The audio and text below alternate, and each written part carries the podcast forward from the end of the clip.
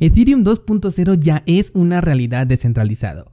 PayPal ya acepta pagos con criptomonedas y Tesla ayuda a BTC Pay Server con un error en su código. Esto es Bitcoin en español. Comenzamos.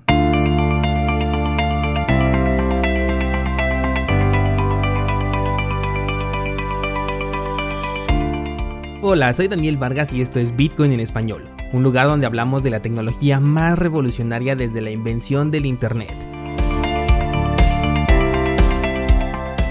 ¿Crees que estoy exagerando? Ponte cómodo y déjame ser tu guía en un camino sin retorno, el camino a la descentralización.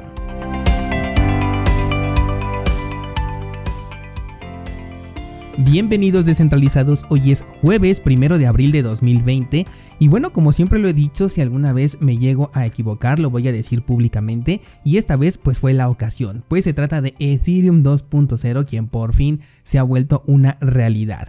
Me acabo de meter a Etherscan y wow, qué increíble. Ahora sí, Ethereum es la red del futuro con todo su ecosistema de finanzas descentralizadas, sus tokens NFT y ahora con estas comisiones que la verdad me dejan totalmente impresionado gracias al protocolo de prueba de participación porque es un cambio impresionante. Ahora puedes pagar comisiones menores al precio de un dólar por tus transacciones. Con esto, la actualización de Cardano que te platiqué el día de ayer queda como cualquier cambio menor en un protocolo y Ethereum nos deja bastante claro por qué es el rey de los contratos inteligentes y se ha mantenido en el segundo lugar por capitalización de mercado en CoinMarketCap. Descentralizado, espero no dejes de seguir este podcast, pero esto fue una broma del April Fool's Day para iniciar el día con una sonrisa, ¿verdad? Porque pues todos necesitamos esta pequeña sonrisa. No te creas descentralizado, no hay novedades al respecto de Ethereum 2.0 todavía, todo sigue tal y como lo han dicho eh, sus desarrolladores y cuando, bueno, pues haya estas novedades, estate por seguro que aquí en este programa te lo voy a contar todo. Pongámonos serios ahora sí y bueno, Bitcoin se está tomando su tiempo para hacer lo que sea que tenga ganas de hacer, ya sea subir y darnos nuevos máximos o bien desplomarse. Me gusta mucho el escenario, eso sí, porque las medias móviles con todo este periodo de consolidación que hemos tenido se han acomodado bastante bien. Sabes bien que yo manejo principalmente tres medias móviles para poder analizar el mercado, la de 8, la de 20 y la de 200 periodos. En este caso, en un marco temporal de 4 horas, la media de 8 y la de 20 ya acompañan al precio. Mismo caso en el marco temporal de un día, estas medias, la de 8 y la de 20, ya están junto con el precio. Y ojo porque en el marco temporal semanal, que es el más lento para las medias móviles, la media de 8 ya acompaña por supuesto al precio, pero ojo con la de 20 porque ya debes de saber que es la más importante para la estrategia que te compartí en el video de YouTube, porque representa el nivel de soporte más importante de una tendencia alcista, según nos lo ha mostrado la historia. Bueno, pues esta media móvil de 20 periodos ha tenido tiempo suficiente para posicionarse cerca de los 40 mil dólares en este momento. ¿Y qué significa esto? Significa que la caída más brutal de Bitcoin tendría como objetivo los 40 mil dólares. Este sería el suelo que podría alcanzar si es que ocurriera un crash en este momento. Y es que ya no se escucha tan impactante como antes.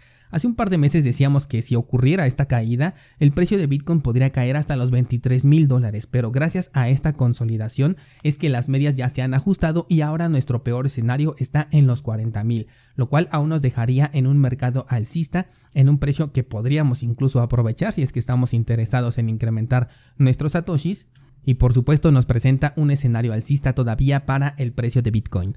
Esto por supuesto que es una comparación con la historia que ha tenido Bitcoin y no tiene por qué repetirse, pero hemos visto como una y otra vez el análisis técnico se cumple, por lo que no está por demás tenerlo en cuenta, sobre todo por si quieres aprovechar alguna oportunidad ya sea de compra o de venta, esto ya tú lo definirás de acuerdo a tu propio análisis. Te dejo el enlace en las notas de este programa al video donde explico esta estrategia de la que te estoy hablando si es que no lo has visto y recuerda que tienes este y más contenido gratuito en cursosbitcoin.com diagonal libre. Pasemos ahora sí a las noticias y algo que ayer no te mencioné fue la noticia de PayPal y es que ahora PayPal ha activado los pagos directamente con criptomonedas, pero esto ahorita solamente es en Estados Unidos. Así es, la compañía que dijo que Bitcoin jamás se recuperaría de la caída de 2018, ahora piensa algo bastante diferente. Dice que se ha convertido de un activo que simplemente era para comprar, guardar y vender en una fuente de financiación legítima para poder realizar transacciones en el mundo real en millones de comercios. Este sistema implementado se llama Checkout with Crypto y permite utilizar tu saldo en Bitcoin, Ethereum, Litecoin y por alguna razón Bitcoin Cash. Este sistema permitirá que los pagos se efectúen de manera instantánea entre el comprador y el vendedor de un producto o servicio, y sin el cobro además de ninguna clase de comisión, aunque también ya dijeron que en el futuro van a agregar una pequeña tasa de convertibilidad. Tal vez te estés preguntando, oye, pero ¿cómo funciona un pago con criptomonedas sin comisiones y sobre todo usando Ethereum?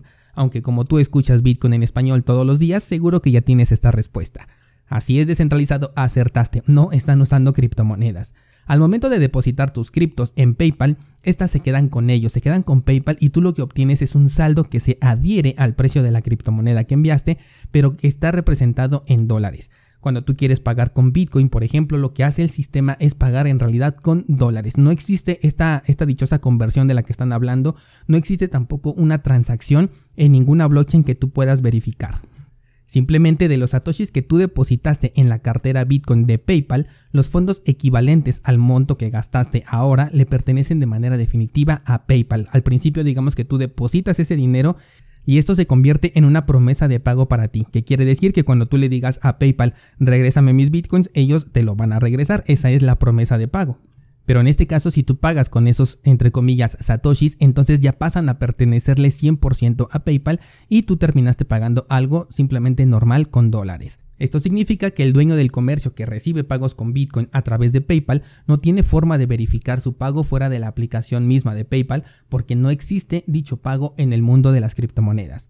No es bueno, tampoco es malo, habrá quien quiera utilizarlo, solamente hay que ser conscientes de que utilizar PayPal con esta nueva opción no significa pagar criptomonedas, en ningún momento las estás utilizando, sigue siendo pagar con un procesador de pagos como toda la vida lo ha sido PayPal. Y por lo tanto, utilizar este servicio le quita al Bitcoin que estás utilizando absolutamente todas las ventajas que tiene como criptomoneda.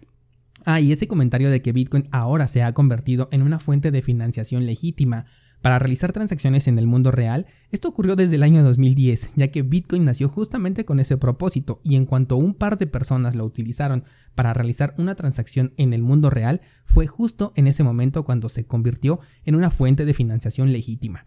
Porque Bitcoin no necesita del nombramiento que le dé PayPal ni tampoco del permiso de nadie para ser de uso legítimo.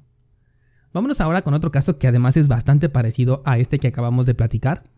Y es que leía en otra nota que ahora ya es posible enviar remesas de Estados Unidos a El Salvador sin costo y además utilizando Bitcoin.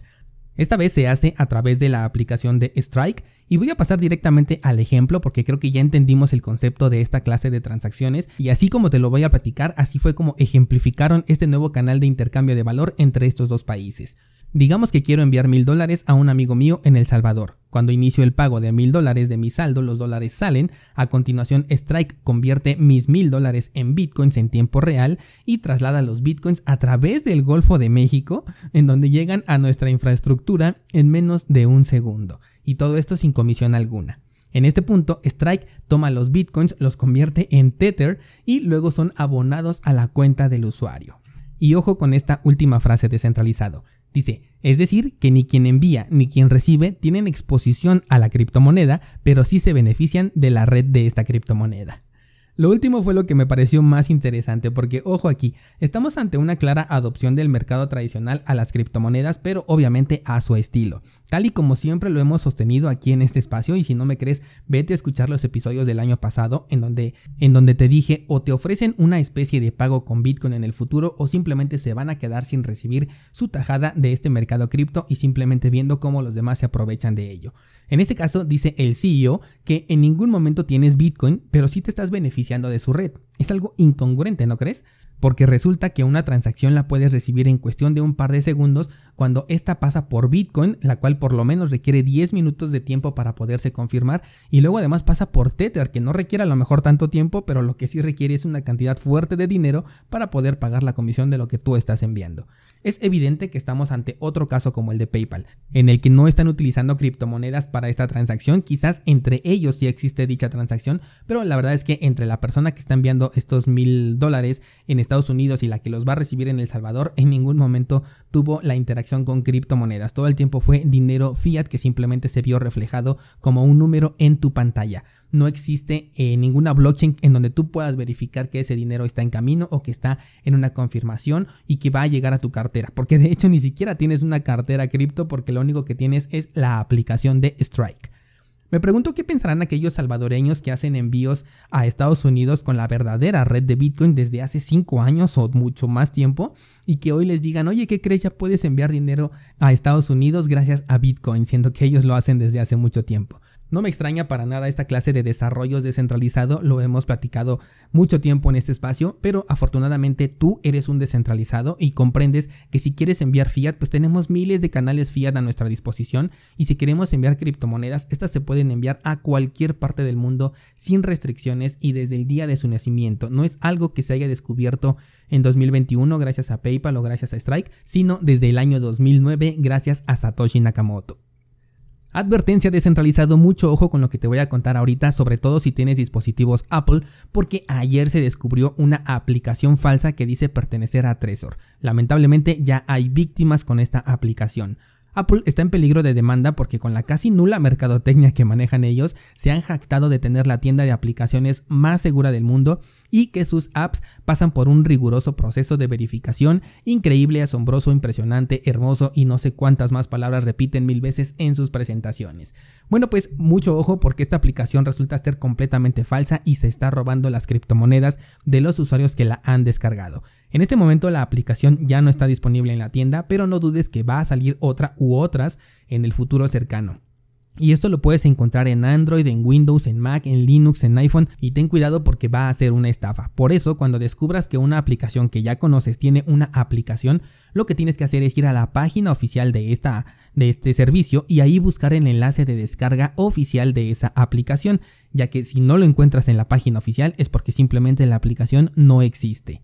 Por último, y para ver lo comprometido que está Elon Musk con Bitcoin, Tesla ha identificado un fallo en el código del procesador de pagos de BTC Pay Server.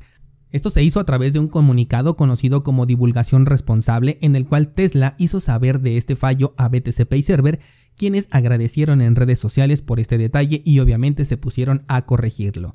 BTC Pay Server es un procesador de pagos muy interesante que te permite recibir criptomonedas en tu negocio en línea y si quieres aprender a utilizarlo puedes entrar a cursosbitcoin.com diagonal pagos y ahí encuentras un curso paso a paso. Esto nos demuestra que las empresas de Elon Musk están 100% comprometidas no solamente con Bitcoin como inversión o como método de pago, sino también con su desarrollo y su desarrollo descentralizado, no como las noticias que abordamos al principio sobre Strike y sobre PayPal. Incluso Tesla tiene sus propios nodos corriendo y además fueron creados por sus propios desarrolladores para que funcionen según lo que ellos conocen, controlan y pueden verificar. Esa es la verdadera descentralización que Bitcoin te ofrece.